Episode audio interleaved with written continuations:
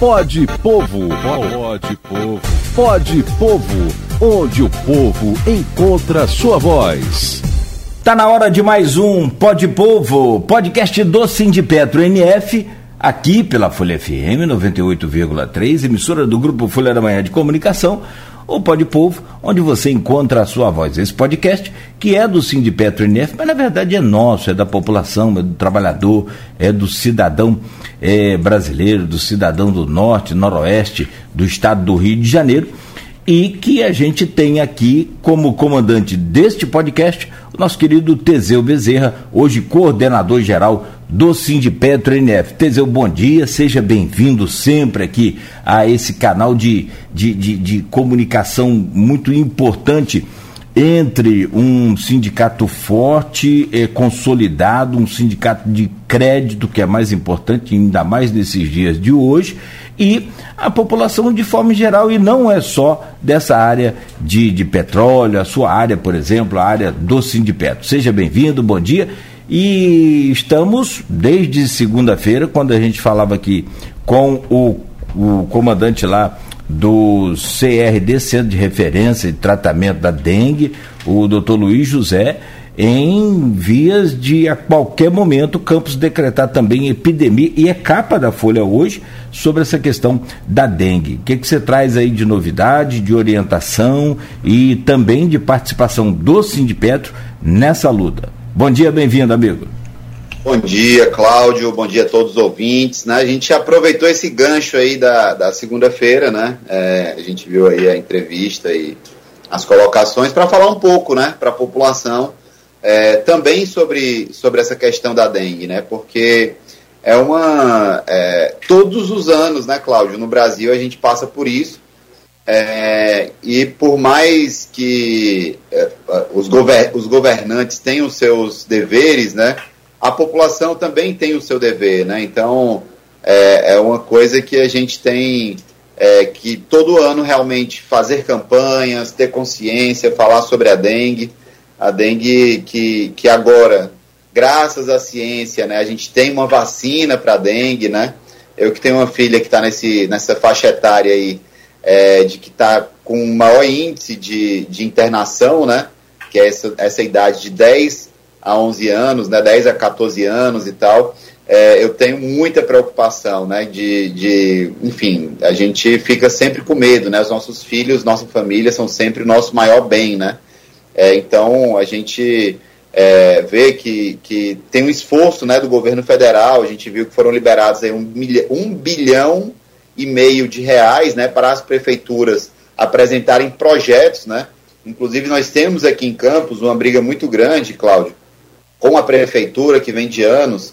A gente ajuda o pessoal do Mata Mosquito, que fez um concurso nos anos 2000, é, e, e, eles é, ficaram um tempo trabalhando, mais de 10 anos trabalhando, aí foram demitidos, aí tem uma briga judicial sobre isso.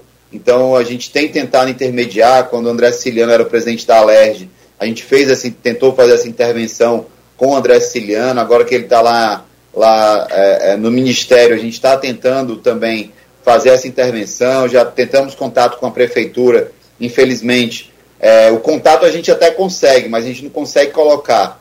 E são, e são mais de 300 pessoas, Cláudio, que poderiam estar nas ruas ajudando nesse combate, nessa, nessa é, que é, é, aquela exatamente o pessoal do mata mosquito, né? Então é aquela galera que vai lá na casa do cidadão, da cidadã, para bater lá e, e dar aquela olhada no quintal, se tem algum alguma água acumulada. Então a gente tem uma briga muito grande sobre isso com a prefeitura. E, infelizmente é, não conseguimos avançar. Já fizemos contato com, com o secretário de, de administração para ver essa, essa questão. Temos tentado ver na questão da verba, já tem decisão judicial sobre isso, então a prefeitura tem conforto para contratar é, esses, esses trabalhadores, mas infelizmente a gente não tem conseguido.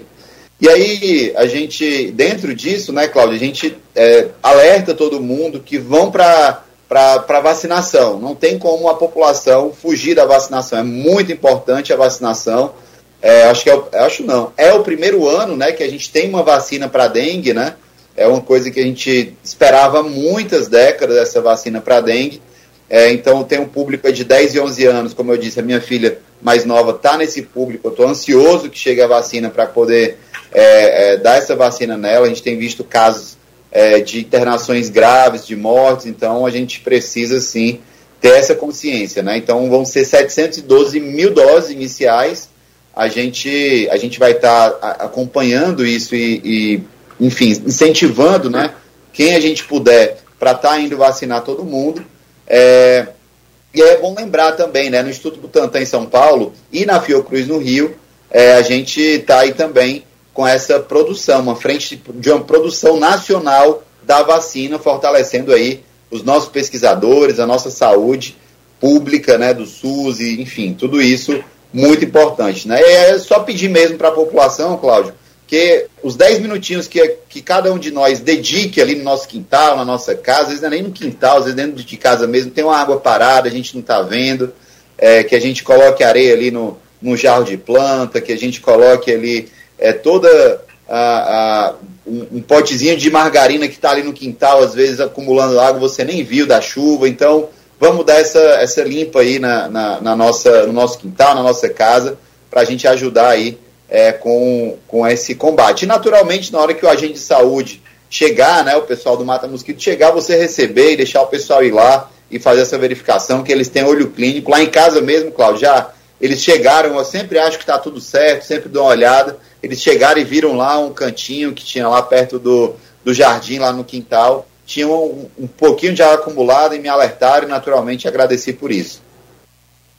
É, não, a, a, o acesso dessa equipe do CCZ, no caso de Campos, é muito importante. E outras cidades que vão ouvir esse podcast, cada um com seu órgão aí municipal, que é o de combate, e o que você falou, essa equipe de 300 concursados que você falou do Mata Mosquito, na verdade, é, não é para combate só do Mata Mosquito, como você disse, é de prevenção.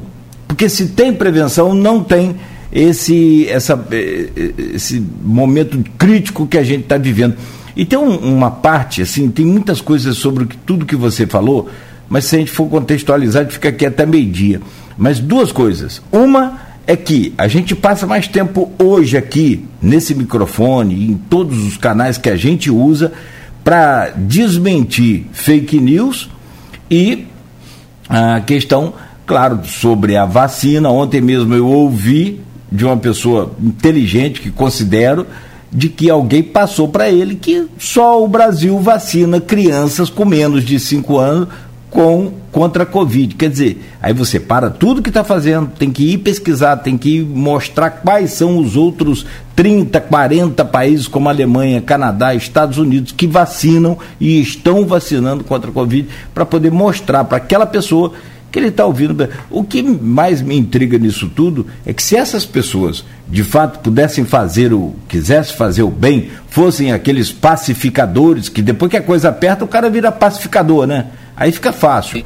É, aí fica fácil. Então, o, eu gostaria assim dessas pessoas que de, perdem esse tempo fazendo fake news que promovesse um pouco mais de que, que procurasse um pouco mais pesquisasse um pouco mais para fazer realmente de fato a notícia mas, mas, é maldade né então não tem interesse em, em pesquisar ô, ô Teseu, sobre essa questão do, e a outra coisa que eu não entendo também do ser humano é de como que parte não entendeu que dengue mata? Qual parte? Essa frase, dengue mata. Qual a parte dessa frasezinha com duas palavras que ele não entendeu? É isso que eu gostaria de, de, de saber do ser humano, que por que, que não combate, por que, que não limpa o quintal, né? Bom, mas eu, eu queria saber de você, Teseu, como, e aí você pode comentar o que eu falei, claro, mas como sindicalista, como presidente, como diretor do, é, do, do Sindipetro NF, como é que é o impacto? Existe alguma coisa específica sobre essa questão da dengue no, no que diz respeito aos é, trabalhadores? O que, que você faz? Qual, qual tipo de observação que você faz em relação a isso? É, Cláudio, primeiro falar é, sobre essa questão das fake news, né, cara? Infelizmente a gente no Brasil teve uma adesão absurda das fake news, né? As fake news elegeram o presidente da República com uma série de mentiras nas redes sociais é, infelizmente, hoje, é, qualquer pessoa é, de má índole pode postar arbitrariedades na internet, que é, por mais que o Congresso Nacional tentou regrar um pouco isso, né? é, mas mesmo assim ainda é um, é um terreno muito aberto, até as redes sociais mesmo, as plataformas conseguirem identificar aquela fake news, às vezes leva um tempo e aí já se espalhou, né? O próprio WhatsApp, ele acaba não tendo esse filtro. E muita gente vive de informação de WhatsApp. Infelizmente, e aí, enfim, já ouvi questões absurdas também sobre as vacinas, até a própria vacina da Covid, né, Cláudio? Se nós lembrar, se não fosse a vacina da Covid, a gente teria perdido muitas milhares de, no, de, de pessoas no Brasil, né? Então, milhões de pessoas no Brasil, na verdade. E a gente ainda vive uma, uma fase ainda de desinformação. Então é tão fácil, a pessoa pega lá, dá um Google, vê um site confiável, às vezes os próprios sites né, de, de da, da Folha da Manhã, o G1, é, enfim, vários sites, o UOL, eles têm ali é, os fato ou fake, né, que aí mostra ali, às vezes uma coisa que tem da rede social, se é mentira ou se é verdade, então as pessoas têm que procurar é, fazer essa pesquisa para não, não, não ficarem sendo enganadas. É sobre o que o trabalhador, né, o trabalhador tem tudo a ver, é, é, e aí nós, do sindicato, com a questão da saúde pública e da dengue em específico, né? Porque se você for observar, Cláudio, um trabalhador de carteira assinada, se ele pega dengue, tem que se internar e fica afastado, esse trabalhador ele tem uma série de garantias trabalhistas. O trabalhador autônomo ou de aplicativo, que hoje nós temos milhares de trabalhadores de aplicativo, seja na, de moto, seja de carro, esses trabalhadores eles não têm a mesma proteção. Se eles ficarem internados, eles vão ficar ali 5, 6, 10, 15 dias sem ter nenhuma renda, né? É, então, é, é, é, muito importante a gente lembrar disso, porque mostra o valor do trabalho formal, mostra o valor e a importância do nosso INSS, mostra o valor é, e a importância é, de nós termos a, a, a, proteção para os trabalhadores. Né? E nós, que somos do sindicato, naturalmente defendemos que é, esses contratos de trabalho eles tenham que vir a ser de carteira assinada. Né? É, e aí é, também tem uma outra questão que boa parte dos trabalhadores de carteira assinada, eles acabam tendo um plano de saúde, né? Que além de desafogar ali o SUS, é, eles dão uma, teoricamente, né, uma garantia de atendimento ali também é, melhor, enfim, às vezes mais rápido do que um, uma, um trabalhador que infelizmente não tenha um plano de saúde, né? Então acaba dando uma, um maior sentimento de proteção é, para a população, né? Que é que na verdade quem de fato é, cria e gera a riqueza, né? E aí, é, é, e aí mais uma, uma coisa que, que eu tava, a gente pesquisou um pouco, né, antes de, de vir aqui para essa conversa de hoje, né? Mas a, a, gente teve uma decisão recente do TST, do Tribunal Superior do Trabalho, que condenou, condenou uma rede de lojas de departamento a pagar 5 mil reais como indenização é, de danos morais a uma trabalhadora que teve dengue, porque se manteve exposta em um ambiente degradante, um galpão destinado a estoque, que inclusive tinha um fosso do elevador cheio de água contaminada.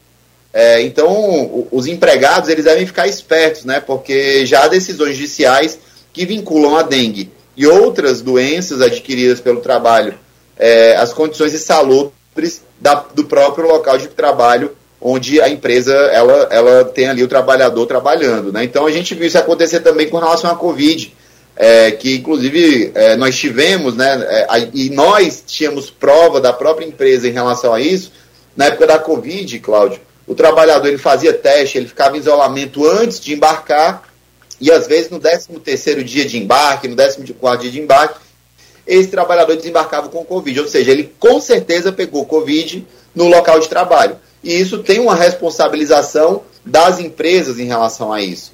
É, e no caso era a Petrobras, né? É, então a gente tem é, toda essa questão aí que o trabalhador tem que ficar atento aos seus direitos também, né? Teseu, muito bom poder falar com você aqui no Pode Povo, muito bom sempre. É, espero que sexta-feira, de volta com mais uma edição, a gente traga também outros assuntos importantes. É pena que o tempo passa rápido. Bom dia para você, obrigado por hoje e até sexta. Abraço, Cláudio, abraço a todo mundo e vamos, pessoal, fazer uma grande corrente aí contra a dengue porque isso pode salvar a vida do seu filho, do meu filho, da sua mãe, da sua avó e a nossa vida. Um abraço.